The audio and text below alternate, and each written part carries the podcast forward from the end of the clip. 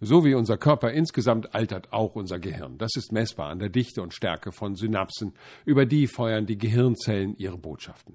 Werden die weniger, lässt vieles nach. Unser Gedächtnis, wir denken und verstehen langsamer und wir sind auch nicht mehr so agil.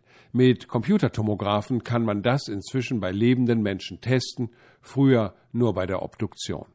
Drei Prozent, so Irina Esterlis, Professorin für Psychiatrie an der Yale University, verlieren gesunde, älter werdende Menschen durchschnittlich pro Jahrzehnt.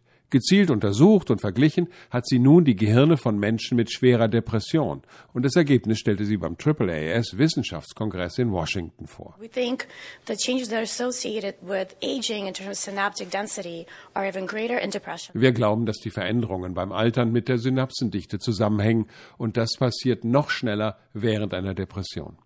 In den Untersuchungen konnte sie eines deutlich feststellen, die Gehirne von Menschen mit schweren Depressionen altern 10 bis 15 Prozent pro Jahrzehnt, also drei bis fünfmal so schnell. Those with high severity depression have lower synaptic density. Die Menschen mit schwerer Depression haben eine deutlich niedrigere Synapsendichte. Und das gilt auch schon für junge Menschen, die unter Depressionen leiden. Was aber passiert, wenn ältere Menschen diese Krankheit bekommen, auch das hat Irina Esterlis untersucht. When we combine the two, we're going to have um, much uh, more robust changes that are associated with cognitive and emotional and social decline. Wenn Altern und Depressionen zusammenkommen, haben wir noch stärkere Veränderungen, die weniger kognitive Leistungen, genauso wie sozialen und emotionalen Niedergang mit sich bringen. Warum das so ist, lässt sich noch nicht sicher sagen. Für sie ist es aber auf jeden Fall ein ganz wichtiges Argument, Depressionen frühzeitig zu behandeln. Parallel stellte Etienne Cibé, Professor für Psychiatrie und Pharmakologie an der Universität von Toronto, seine Studien vor. Und die sind vielversprechend. Auch die nur möglich, weil er ins lebende Gehirn schauen kann. Wir entwickeln kleinste Moleküle, die die Funktion der Rezeptoren verbessern.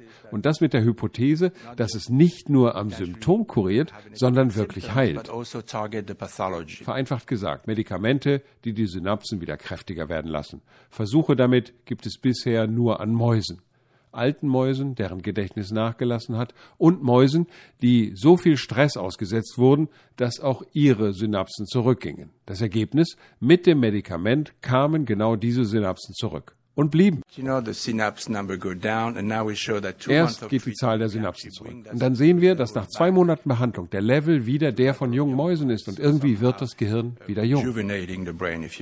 Das waren Versuche mit Mäusen. Funktioniert das auch bei Menschen? Völlig offen. Die Forschung geht weiter, die Hoffnung ist groß, aber bis daraus ein Medikament für Menschen werden kann, wird es Jahre dauern.